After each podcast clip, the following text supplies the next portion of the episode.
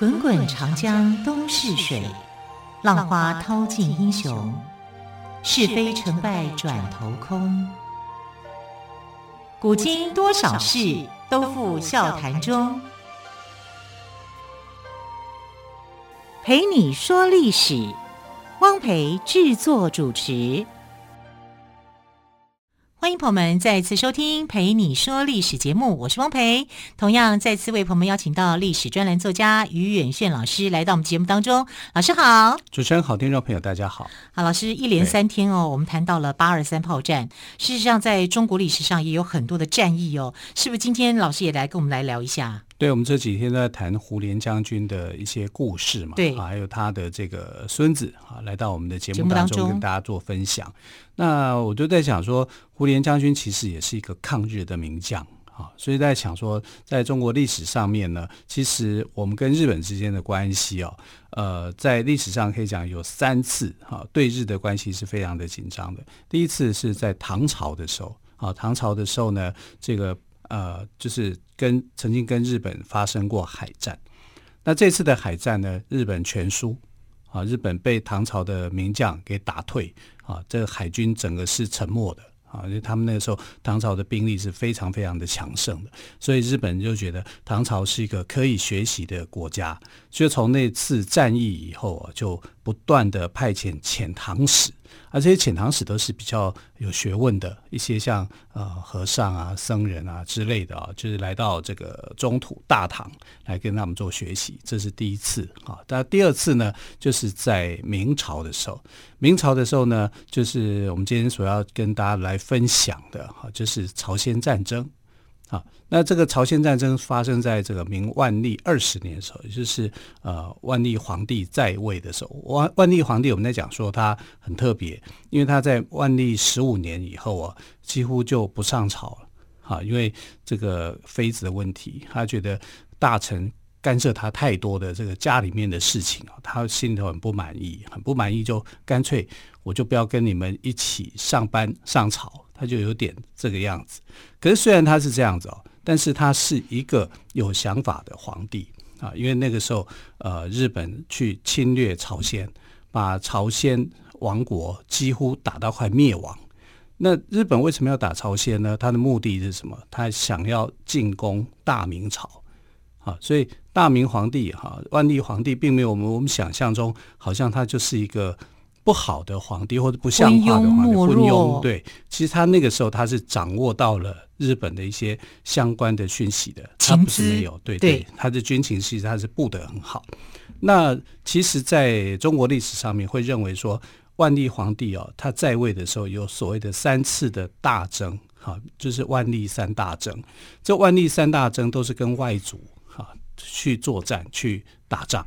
那其中呢，这个最重要的就是朝鲜战争，因为朝鲜战争，日本的对象其实是对着中国来的，对当时的明朝政府来的。啊，那朝鲜只是他假道借道要过去。那我们在想说，那时候的日本。为什么有这么大的野心？哈，其实日本那个时候是战国时代，战国时代啊、是从织田信长、丰臣秀吉跟德川家康他们三个人所共主的一个时代。那织田信长已经过去了，哈，就是说，因为他已经这个被他的底下的这个将领哈所杀掉了，因为他是放一把火，然后就就这样就过去了。然后，但是呢，他底下有一个，我们就讲，就是他叫。杀戮哈，像一个猴子一样的，嘿，那就是丰臣秀吉。丰臣秀吉对，丰臣秀吉，丰臣这个名字是这个天皇赐的啊。那丰臣秀吉就当上了当时最有力量的一个诸侯啊，当时称为叫做关白。那关白我们现在如果来讲，就相当于什么呢？就是相当于宰相，因为已经有天皇了嘛，啊，然后你这这个时候就是宰相。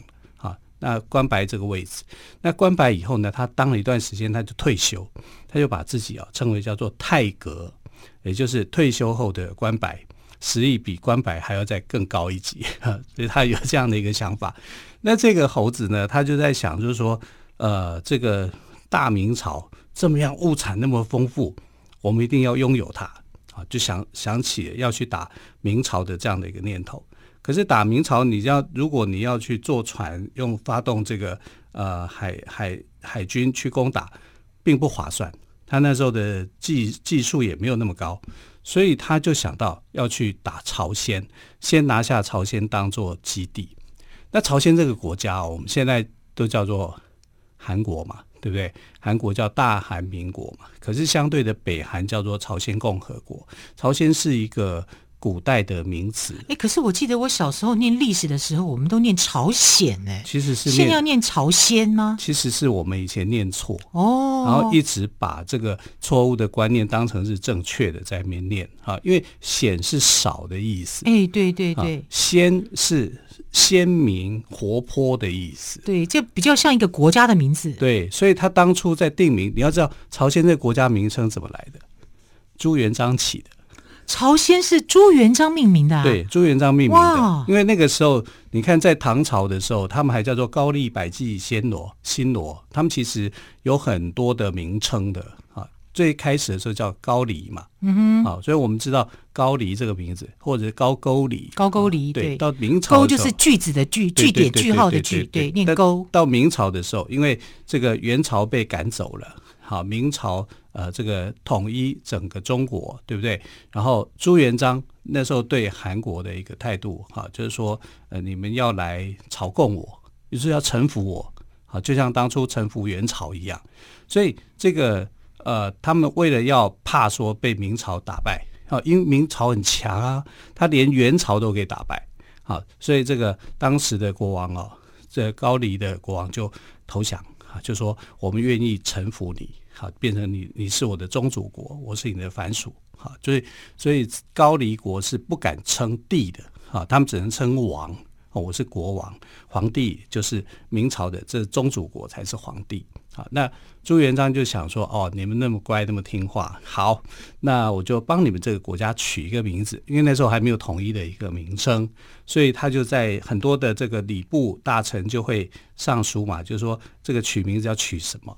好，他就从四个名字里面各勾一个字，朝鲜，啊，朝就是这个啊，像太阳那样旭日东升这样，好，鲜，它是一个鲜活的、很明亮的。这个意思哦，啊，所以其实这个字要念朝鲜，不要念成朝鲜啊，朝鲜是念错的。好，那朱元璋把它定名这个国家定名叫朝鲜以后呢，就说你这个国家啊，这么这么样的听话，好，那你我就给你一些好处，什么好处呢？永不征伐，也就是说，你这个国家从此以后你就安全了，有我保护你，大哥，好，我保护你。不会有问题啊，然后就是呃，你也不必担心别人会欺负你，别人会欺负你，你就告诉我，我就会派兵去打他啊，大概就是类似这样。所以朝鲜国从那一次以后啊，他们就建立了李氏王朝啊，所以我们看到朝鲜国王啊都姓李啊，李什么李什么这样子哈。就这样，李氏王朝就一直传，一直传到这个甲午战争之前，也就是这个呃民国时代，好，那也就是呃清朝清朝的时候，那也就是呃我们对日本的第三次的哈那样的一个接触，好，第第二次是在明朝，第一次是在唐朝，第三次在清朝，那清朝是这个打败仗的，明朝是打胜仗的。那这场胜仗到底是怎么样打的？哈，为什么呃这个丰臣秀吉要发动这场战争？丰臣秀吉要发动这场战争，当然刚讲的最清楚的就是他对象是明朝，可是对付对打对手是朝鲜。那朝鲜国呢，从朱元璋这个赐名以后，他的国家变得就相对的非常的安全，哈，所以就整个国家呢，就每天呢，就是。怎么样？我已经没有外患了，没有外患，他们就自己就玩得很开心，然后就开始玩内斗 啊。所以朝鲜国那时候就呃，整个政党啊，就有点类似像各朝代都可能会发生的哈。他们就党派林立，他们有所谓的东人党、西人党。所以东人党就是东边的东，好人物的人，东人党、西人党。好，然后两个政党就开始在做轮替，或者是彼此在那边斗。好，他们怎么让我想到东厂跟西厂？东厂西厂是特务组织啊。啊那他们就是呃，其实他们就学坏了嘛，就就把中国那一套也学坏，搬进来，好，就变东人党跟西人党。那东人党通常来讲是比较大的党，执政党。好，西人党就比较惨一点，在野党吗？对对对，在野党 类似像这样子啊。然后东人党本身呢，因为执政久了还会分裂，分裂成为南人党、北人党。哎，怎么历史上的事情在现今社会也看得到啊？更何况还是朝鲜呢？还是呃，可是我讲朝鲜很厉害哦，是怎么样？他们那个时代的射箭技术哦非常好，一直到现在还是啊。他们是很会射箭的。你看奥运，他们也是很厉害的啊。是啊，对啊，但我们台湾也不弱就是了。那我就想说，为什么韩国人射箭那么强？就其来有自，是啊，他们自古以来都喜欢射箭啊，而且射箭技术真的是非常好。那日本人呢？日本人不爱射箭，日本人爱什么？枪击。啊，就是直接用相扑呢，相扑也是一种了。但是那个时代 还还是以枪击战战略为主，对他们就是有火绳枪。对，哎，你看，你用箭射还是用你用枪打，哪一个强？当然是枪啊。对啊，因为他接触西方文化，哈、嗯，他跟这个外国人接触以后，啊、嗯，他们就学会了这个火枪的技术。嗯、所以火枪的技术跟射箭的技术一比，是射箭可以射得很准，但是火枪的杀伤力很强。好，那么关于日本是如何攻打朝鲜的，我们先休息一下，再请于远逊老师来跟听众朋友们分享喽。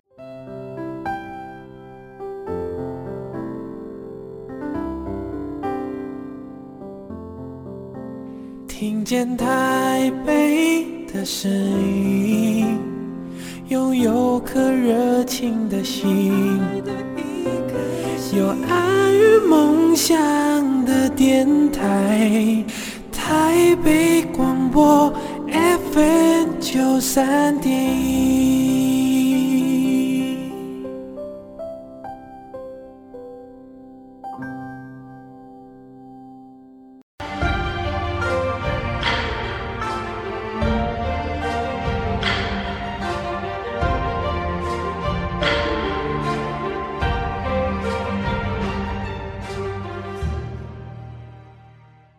是台北广播电台陪你说历史节目。今天特别来宾于远逊老师特别跟我们来聊到哦，明代的朝鲜战争。那老师刚刚我们谈到了哦，这个朝鲜跟日本之间的一个关系。那么日本是如何攻打朝鲜的呢？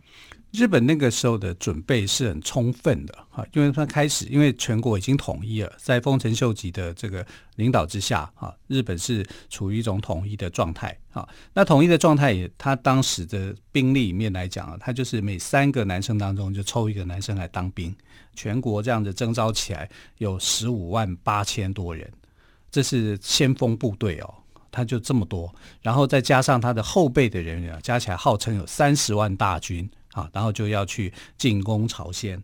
那时候朝鲜的一个兵力，它不如日本哈，因为日本有这个火绳枪，呃，最先进的这个火枪的一个技术。那朝鲜还停留在射击的这个阶段里面哈，所以跟他们接触以后呢，朝鲜很快的两个月之内，两个月之内的时间内有，朝鲜那时候有八个道。啊，所谓的道道路的道，也就是说八个省、八个八个省这样全国这样子，这个八道几乎全部沦陷，两个月而已。所以那时候的国王啊，叫做李偃，宣祖李偃。这个偃字怎么写呢？比较特殊啊，它是呃左边一个日，右边一个公啊。很多人直接念的话念成李公啊，其实应该读作李偃哈。那宣祖李偃呢，就背弃了他的人民，他就跑了。啊，国王跑掉了，国王跑掉了，结果百姓在那边受苦受难。我们在想说，为什么朝鲜人民啊，韩国人民啊，那么样的对日本有很深的、很讨厌日本人？其实原因也在这里，在这场战役里面呢，日本人真的烧杀掳掠，无恶不作啊！所以对朝鲜人的这个呃祖孙的一个记忆里面，觉得日本人是很凶残、很残暴的。其实也真的就是这样子，所以他们两个月的时间呢。就几乎要把朝鲜给灭国了，那国王就逃啊，就逃到中韩边境这个地区，当时叫做辽东益州啊，然后他就是要准备进入益州。跟这个明朝政府哈来求救啊，Mayday Mayday，好，请你请你来帮我们，好，我们快快完蛋了，整个国家八道沦陷，只剩下一道是什么呢？水路。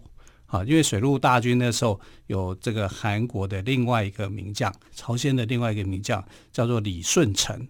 李舜臣听起来大家就很很知道他，因为他在那个时代里面呢是非常厉害的，呃，有点像是海军的将领啊。他在海上呢是抵抗住这个日本人的疯狂的进攻的，可是陆地上几乎就是没办法，没有人抵挡得住他啊，因为射箭射得再高明，比不过火枪嘛。好，所以在这种军事优势之下，好，他很快的这个整个国家面临了濒临灭亡的这个危机。可是濒临灭亡，他敢跟明朝讲吗？他不敢啊。呃，国王有点犹豫，因为这个李偃啊，本身就是一个主意拿不定的人。你看发国家发生战战乱的时候，他不是跟人民站在一起的，他是跑掉的。好，所以有很多人对这个国王是很不满的。啊，在当时是对他有批评的。好，可是后来他们还是决定要把这个事情跟明朝政府讲，啊，跟万历皇帝皇帝来说。但明呃朝鲜不说，万历皇帝却已经早就知道了。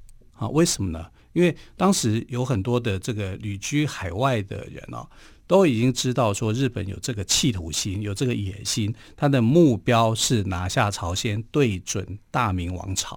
甚至丰臣秀吉，他在他自己的会议里面，就跟几个诸侯这边讲说：“来，中国这个地方，你的哪里你的，就这样分配了，就直接这样分配了，就直接分配了。你看是很夸大的，嚣张，嚣张啊！对，他是这样的，所以他打朝鲜不是真的要去打朝鲜，嗯，只是借助。”朝鲜当做是一个跳板嘛，跳板算跳板，算跳板一个基地，它目标是要对准明朝，嗯，啊，但是它就是要占领朝鲜，然后从朝鲜当做一个根据地去打明朝嘛，这个叫做假于灭国啊，假道这样的一个意思。那假假这个道路呢，其实在各地，在日本哈，在。呃，日本的这个旅居的这个华人啊，就把这个情报哈、啊、源源不断的就去跟这个明朝的机构哈、啊、特务机构，明朝是一个特务特务机构特别多的这个时代。嗯、你看有东厂、西厂、内厂什么的哈、啊，还有锦衣卫哈、所以他们情报工作是做得很精细的。万历皇帝是知道的哈、所以万历皇帝那时候就决定哈、出兵要去帮助朝鲜。朝鲜那个时候还不敢跟万历皇帝讲说，我们被人家打了，日本来打我了，还吞吞吐吐的时候，其实他已经知道了，哈，所以他就派兵要去打他。